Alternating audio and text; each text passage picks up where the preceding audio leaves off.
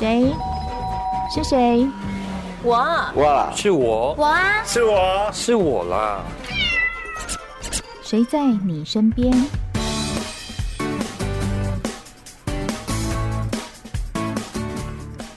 听众朋友您好，欢迎收听今天的《谁在你身边》，我是梦萍。再有十二天左右，我们就要准备过年了。在年终的时候呢，上班族都会有一个小小确幸，就是哎呀，今年的年终奖金到底会发多少呢？是不是很期待？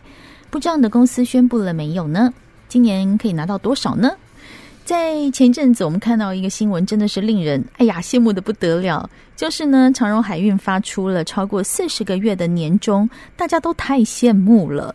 那时候就有很多朋友开玩笑说：“对耶，我在长荣上班。”我们说：“真的吗？”仔细一问，哦，他在长荣杂货店上班。所以呢，就变成大家彼此之间开玩笑的一个梗了哈。到底你的年终奖金可以拿到多少呢？你的老板告诉你了没？各行各业今年的年终表、年终奖金表现又是如何？今天我们请到一一一公关总监陈一柔来告诉我们揭晓这个谜底，看你是在水平上还是水平下。总监你好。风平好，线上的听众朋友们，大家好。对，我们看到那个四十个月，你有没有觉得好羡慕？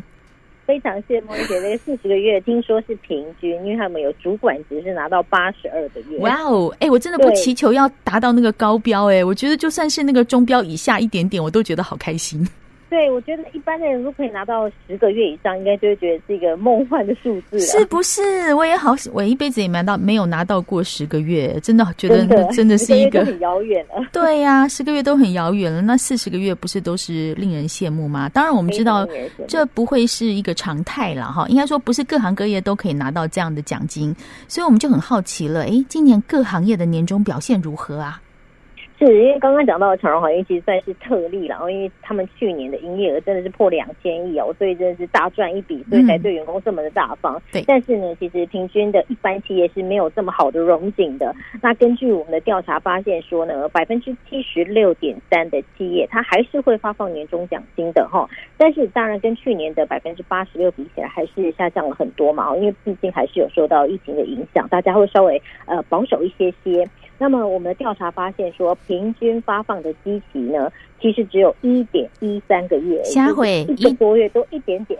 对啊，一点一三，换句话说，一个半月都不到这样子。对，一个半月都不到。所以说，如果你的年终哦拿在一个半月以上呢，就已经是高于平均了，就要觉得很开心哇！我有一个半很开心的，千万不要再看那四十那个数字了，对不对？对对对，那个就是当做是这个不同的平行时空这样子。正常人的世界呢，其实平均只有一点一三。哦，那当然也创下多十一年来我们的调查的新低记录了。但是因为没办法，这两年实在受到疫情的影响很大，加上呢，有些企业主他会有一个。应该说，这个保守的心态会怕说这疫情不知道到延烧什么时候，所以即使有赚钱，他可能也不敢在这时候就赶快大撒出去，他可能会想说要留一些本哦，用用在二零二二年来使用，所以变得说比较保守一些些，还是会一直一直发给大家嘛，因为七十六他还是会发给大家，但是呢。就是会发的稍微积极的数稍微少一些些。嗯，其实这个时候我都特别觉得，好像应该要站在雇主的立场想一下，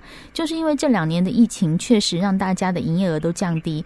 其实卖场服务业都会知道生意真的不好，门庭就是门可罗雀，已经没有以前那种门庭若市的感觉哈。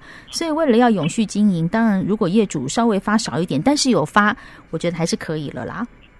对啊，因为其实对于很多业主来说，像我们会有一些厂商反映说，其实他光是不裁员跟不减班，哦，放无薪假，其实就已经蛮辛苦的了。嗯、那希望就是保障员工的基本权益啊，不要影响到说他们的生计、平常的支出开销，不要影响到。但是年终这部分呢，真的就是只能做到一点，尽一点心意，让大家觉得说，哎，好过年这样就好了。嗯，对，所以今年有拿到年终奖金，就觉得表示我们的工作是保下了，而且工作是平稳的，还有一点点奖金可以用。这样也是，想起来还是好一点了哈。因为主要真的是获利不如预期，好像今年获利不如预期的有百分之二十五点五诶。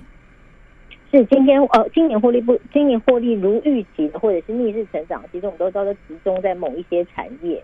那所以会有一些新闻上会看到说啊，什么比如说科技业的年终发很多啊，嗯，然后海运的年终发很多。但是其实反过来说，因为台湾有百分之九十八都是中小型企业，其实对于中小型企业来说，它要稳住自己就已经蛮辛苦的的。因为我们这次调查发现说呢，其实会有发年终哦，会然后发的比较多的，多半是在公司行号成立超过二十年以上。等于说它的体质是比较好的，它的规模已经很稳定了，体质也比较稳定的状状况之下，它可能影响就不会这么大。但是呢，如果说是在成立一年以下的公司的话，大部分就都没有年终奖金，因为等于说它还在那个草创的阶段，还在拓展的阶段，然后就遇到一个这么大的疫情的波动的之下，那就变成说没有办法给出很好的年终奖金。那因为台湾的这个产业结构，中小型企业居多，其实绝大多数的人呢。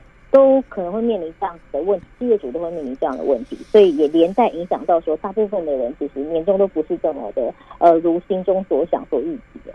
对啦，其实就是就像刚刚我们总监陈一柔所说的，一年以下，其实我们可以想象，他他才刚起步，哇，疫情这么大就来，他其实也可能也没有想到说，我刚创业竟然遇到这样的状况，公司可以维持下来也就还不错了啦，哈。没错，没错。而且像企业这个寿命比较长的公司，它通常像体质比较好。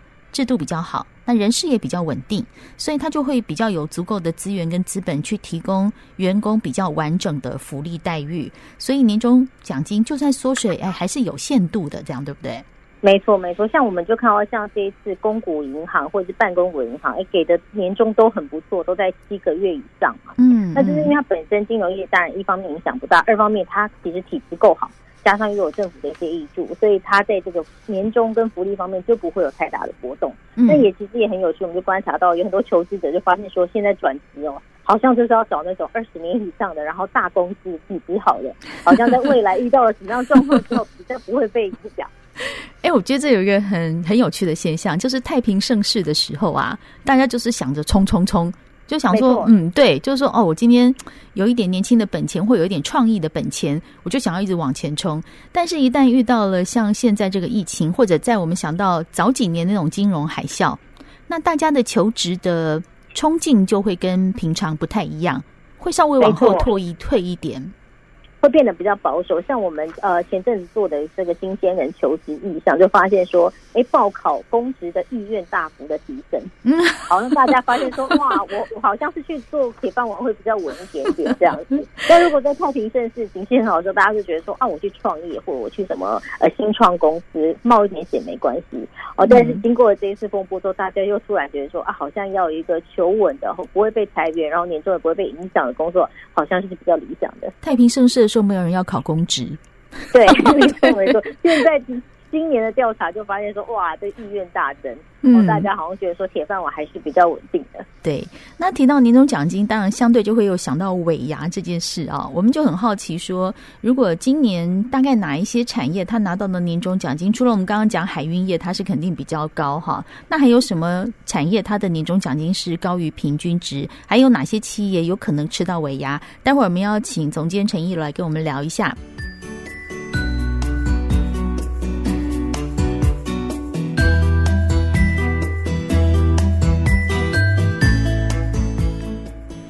你的年终奖金今年多少呢？你有没有机会吃到尾牙呢？我们今天节目里面邀请一一一公关总监陈一柔。刚我们提到说，产业有的年终奖金发了大概超过一点一三个月，那就是超过平均值。大概有哪些产业今年还可以维维持这样的一个水准呢？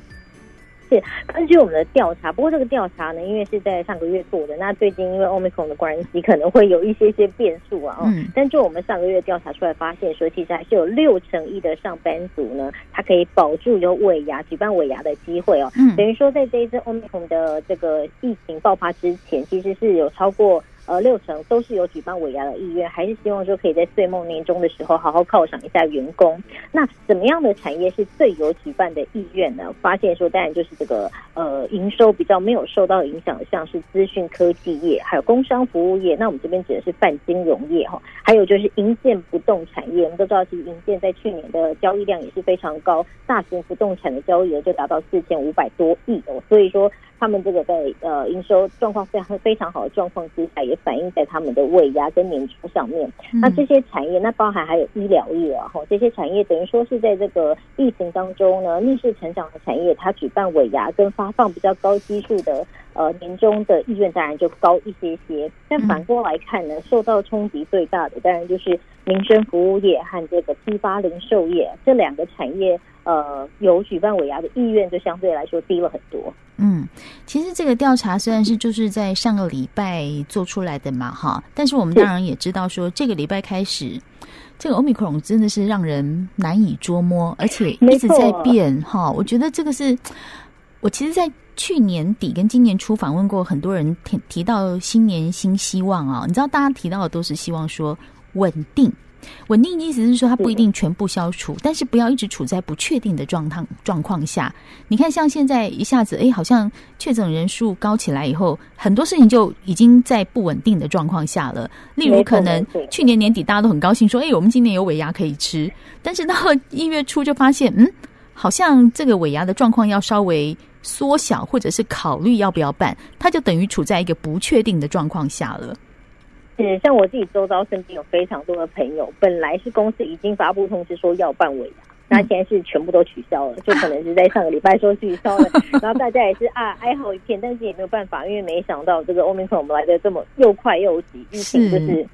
一下是拓展的很快，所以也很难预料到。那当然还是会有一些折中的方法。像我所知道，就是可能有一些会折成三千啊、五千啊，那好一点的甚至会折到一万多啊！我也想要折现，对对对对，直接折现给你。哎，其实对于员工来说都觉得，哎，其实还不错，就是我、哦、我我可以降低染疫的风险，然后我也多一笔奖金，我可以跟自己的家人去吃饭，也是不错的。这样这样也是一个年终的小确幸哈。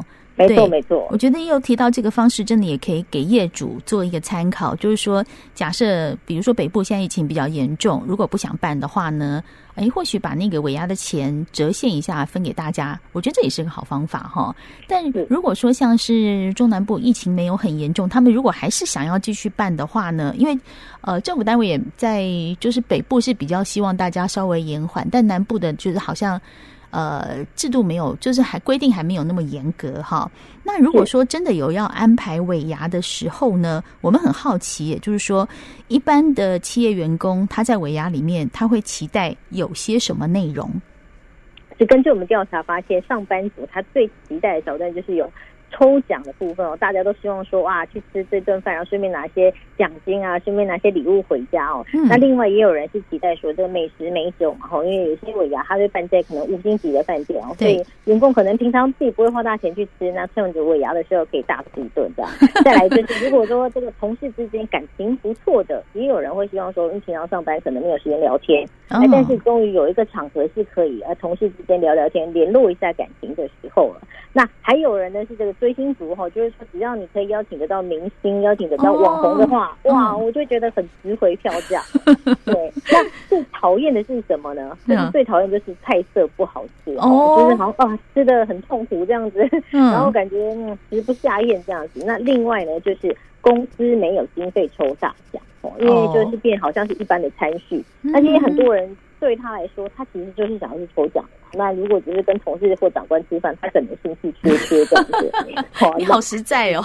对对对，那另外还有人就觉得说啊，不只要跟长官和同事坐在一起，还有就是长官跟贵宾的致辞、漏漏等哦，这也是让上班族觉得很讨厌的地方哦。可能要吃也不是，不吃也不是，又要专心听长官说话，然后又要听很久。那这些都是会让上班族觉得说啊，尾牙反而变成一些负担的点。哎，我觉得这个这个调查真的很有意思啊！来，一柔，我问你啊，假设你去吃尾牙，嗯、你最喜欢的是哪一趴？我最喜欢的也是抽奖，我也是 哎、欸，对，就是会希望说，哎，比如说拿个现金也好，或者拿个什么家电，如果是用得到的，然后我就会觉得、嗯、哇，这真的是一年之中的小确幸啊！对，就会觉得很开心这样。而且我觉得抽奖的桥段里面有一种也是还蛮有意思，就是说那个奖大家都不想要，好。比如说某些奖项，大家因为平常都有了，它并不是说它不是一个好奖，而是大家都有了，那就就就觉得哎，那我有了，我不想要嘛，对不对？好，那结果有别的同事抽抽到了，大家就哇，好高兴哦，被别人抽走了。这就是一个大家平常不没有什么机会聚在一起的小确幸，跟一个互动的好玩哈。对，我也是最喜欢抽奖。那刚刚你提到的。大家很不喜欢的什么菜色不好啊，没有大奖啊，长官致辞落落长啊，你最不喜欢哪一个？我自己大概是最怕就是长官致辞落落长，跟长官坐在身边 食不下咽。如果说感情好，哎，可能没关系；但是如果说平常也没什么交集，那你找长官的应对进退又没办法像同事这样子，嗯、然后会觉得说哇，这顿饭吃下来啊，就如坐针毡这样子，好像这个会有一点点辛苦，好像是应酬饭一样。嗯，对，没错。你知道我最讨厌什么？我最讨厌那个吃到雷，就是哦，不好吃。对，不好吃。就是你坐在那边已经两三个小时，然后还要忍受那个很烂的菜色，这个是我最没有办法忍耐的。这个也是蛮令人生气的。对对对，就是说结束之后还要自己花钱再去吃别的，哎，对对对，对对对对，就吃完以后你觉得你心情没有抚慰到，有没有？就还要好像。没有被满足到，有吃东西但没有被满足到的。对，然后就要自己再去抚慰一下，吃个欧阿米爽啊、臭豆腐。没错，这个也是很 NG 的点。没错，好，所以刚刚一柔有提到说，在尾牙里面啊，大家赶快整理一下，提供给我们的业主老板们哈。大家最喜欢抽奖、吃好的、吃美食，然后跟同同事之间好好聚聚聊天。还有呢，如果看到喜欢的明星来，哎，这是大家最喜欢的啊。那大家最不喜欢的就是菜色不好，你吃到雷。然后呢，做了半天没有大奖可以抽，或者是邀请来的长官致辞太长了，我们都好饿，他还在讲话。这几样是大家不喜欢的。对对，没错，嗯，对，好，大家最不喜欢的。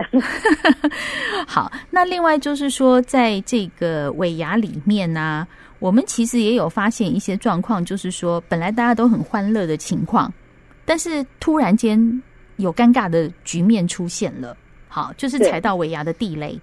好，因为职场上还是有些潜规则嘛，吼，那大家当然对尾牙是很期待的，但是呢，这些潜规则就会让人家觉得说啊。很很生气的感觉哈，就包含来说，比如说中奖了，可是被凹请客哦，这个让人家就觉得哦。很扫兴嘛，说不定他中三千块，请客就请了五千块，还倒贴，说不定哦。因为我也有听过同事是这样子的。哦。那还有就是说强制出席，那强制出席的话，就变成说员工会觉得，因为有些人对于有些人来说，他会觉得是应酬饭，他就不想吃。哦。但是你强制出席的话，就会让他觉得感觉不好。那如果说是上班时间的话，还好一些些，有些甚至是要你下班时间强制出席，嗯。那他会觉得说我好像在免费加班一样哦。哦，也对。那再来就是、嗯、对有指定。员工要表演，我们都知道会有一些什么唱唱跳跳的活动嘛。嗯嗯。但是呢，如果说因为有一些企业，它的方式是说用奖励的方式，比如说表演，但是我给你奖金，好，可能三万五万一个 team 这样分，那可能大家就会很有动力。但是有一些他没有奖金，反而是用指定的方式，哇，那也会让人家觉得说，哦，我好，我明明就是要好好吃一顿饭的，结果还要在那边想表演的事情，压力很大哦。那还有就是跟刚刚那个被邀请客很像，就是哎，可能中大奖中了三万块，结果呢被人家起哄说要捐出。出来，好，那那个白忙一场，白高兴一场。还有就是这个逐桌敬酒的应酬文化，哈，这些可能，尤其是我觉得年轻人啊，现在年轻人都不太喜欢说，呃，在这种放松的场合啊，还要一桌一桌敬酒，还有一桌一桌这样子跟长官寒暄，什么会让他们觉得说，哎，不知道是在上班还在下班，然后不知道这是娱乐还是在工作，就有一点点分不清楚那个界限。这个都是一些这个职场的潜规则里面，好让上班族觉得说啊，会比较反感的地方。我觉得今天依柔讲到好多很有趣的职场的一些我们看得到，但是可能或许没有深思或者没有去面对的状况。就像刚刚讲尾牙有一些状况，其实尾牙就是大家要高高兴兴去吃饭去交流感情，但是有的会变成哎，我是不是变成在加班呐、啊？因为我就被强迫要表演，我就被强迫要去敬酒。啊，我会被强迫去做一些什么事，就变成不高兴了哈。那对这些潜规则，可能老板没有发现，或者同事或主管没有发现。但是我们今天其实现在就是大家沟通是希望能够非常直接啊，就是我们的希望可以讲出来，当然就和缓的慢慢讲，对不对？不用很很尖锐的讲，但是自己的期望其实是可以好好的跟老板或主管表述出来说，哎，我今天就是不想上去跳舞，可不可以？我就好好的吃个饭。没错，而且我觉得其实可以建议业主哈，在做举办年终尾牙之前，其实可以做那种问卷调查。我不如去调查一下，说内部喜欢什么样的形式，比如说你们喜欢吃桌菜，还是喜欢吃 buffet，自己夹自己走动。哦，然后对对，因为有些人他喜欢走动式的，他想要跟谁聊天就跟谁聊天，他不用被绑在一张桌子哈，不用一定要跟谁坐。那这样子的话，也可以省去那种独桌敬酒的这个应酬文化嘛。那其实可以调查一下，到底员工想要的是什么？毕竟尾牙我们是想要犒赏员工嘛，是不是想要让员工说哦，好像年末了，好像还要给你多 还加班的感觉。哎，对对对对对，我，强制你下班又要来参加，还要强制你用你自己休息时间练舞。嗯，那可能对员工来说，那如果说又没有经费抽大奖，那他不是就觉得很亏吗？对呀，好，我觉得这种小小的事情或许可以提供给大家一起做参考哈。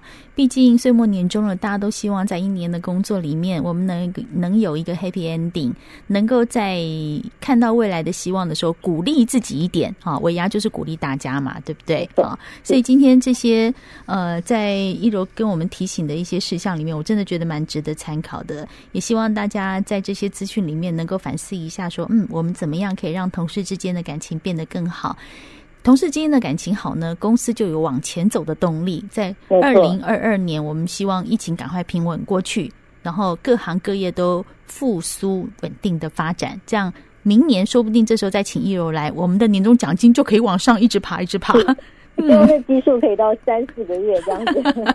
对呀、啊，好，今天很谢谢一柔在我们的现场给我们这么好的资讯，也祝你新年快乐喽！谢谢梦萍，新年快乐！谢谢。谢谢您收听今天的《谁在你身边》，我是梦萍，我们下次见喽。